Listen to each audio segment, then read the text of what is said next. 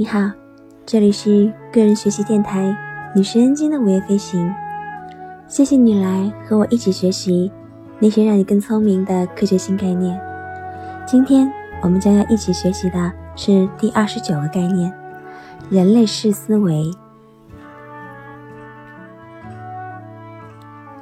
你知道你使用的洗发水的 PDF 吗？PDF 指的是一个生态系统的断面。如果你的洗发水含有婆罗洲热带丛林里的棕榈油，那它就非常值钱了。那你知道洗发水的 daily 吗？这个词呢，来源于公共卫生领域，意思是说失能调整生命年，也就是因为长期暴露在某种化学工业品环境下而导致机能丧失的时间。如果你的洗发水含有致癌物，二氧六环或者丁基羟基活香醚，那么它的失能调整生命年就会增加。生态系统断面和失能调整生命年都位于人类思维的顶端，体现了人类系统是如何影响全世界的生命系统的。地质科学研究了自然世界和人类世界的互动，如果进行推广，这种视角能有效地启发我们。去解开那些唯有人类面临的难题，比如说人类生态位的灭绝。伴随着工业革命的发生与加速发展，我们的星球从地质学所谓的全新世进入了人类世。人类系统破坏了那些支撑生命的自然系统。如果以人类为中心，日常的能源、交通、工业。商业都正在无情地吞噬全球的生物地球化学系统，比如说碳、磷和水循环。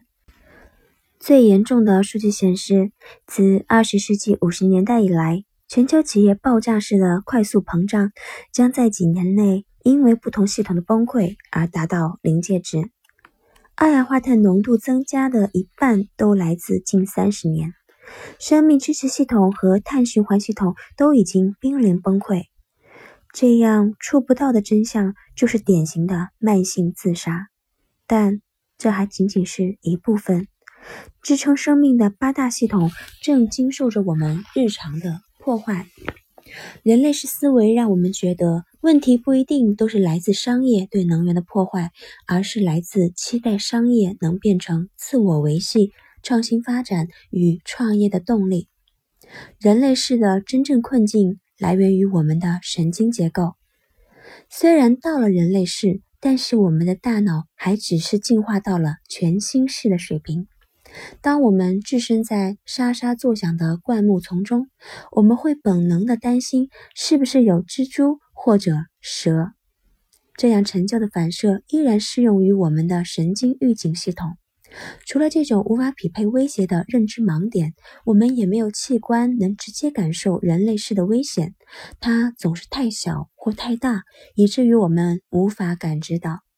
我们体内组织中沉淀了一生的有毒工业化学物质，但我们对肉身的这个负担却毫无知觉。我们完全可以测算二氧化碳的增量以及我们血液当中丁基羟基或香醚的浓度。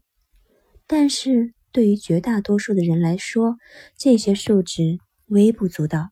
我们的大脑对此也不以为然。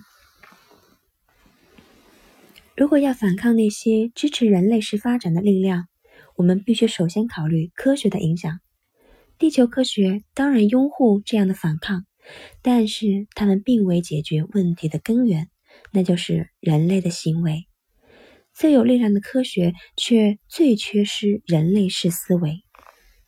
真正能够解决这些问题的学科，包括了经济学、神经科学、社会心理学、认知科学以及他们的交叉学科。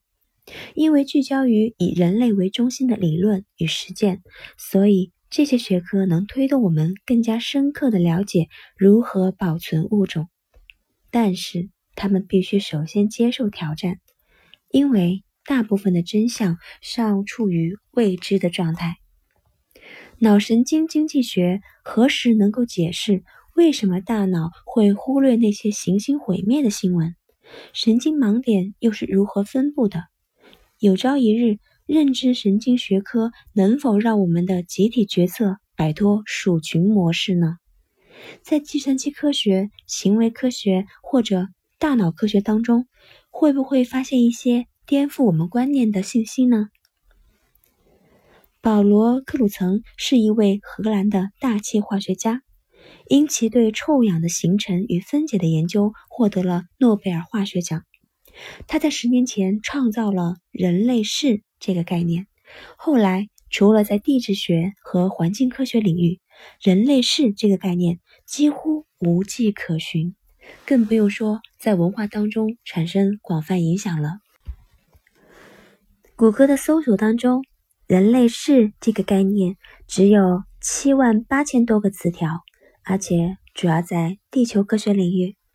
而安慰剂这么晦涩的医学术语，如今却得到了广泛的传播。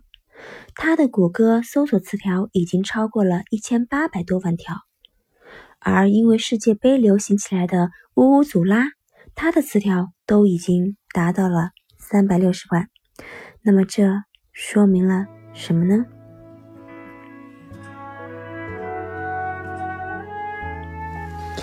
好了，今天的学习就到这里啦。希望你每一天都是快乐的，也希望你每一天都有新收获。我们下次再见啦！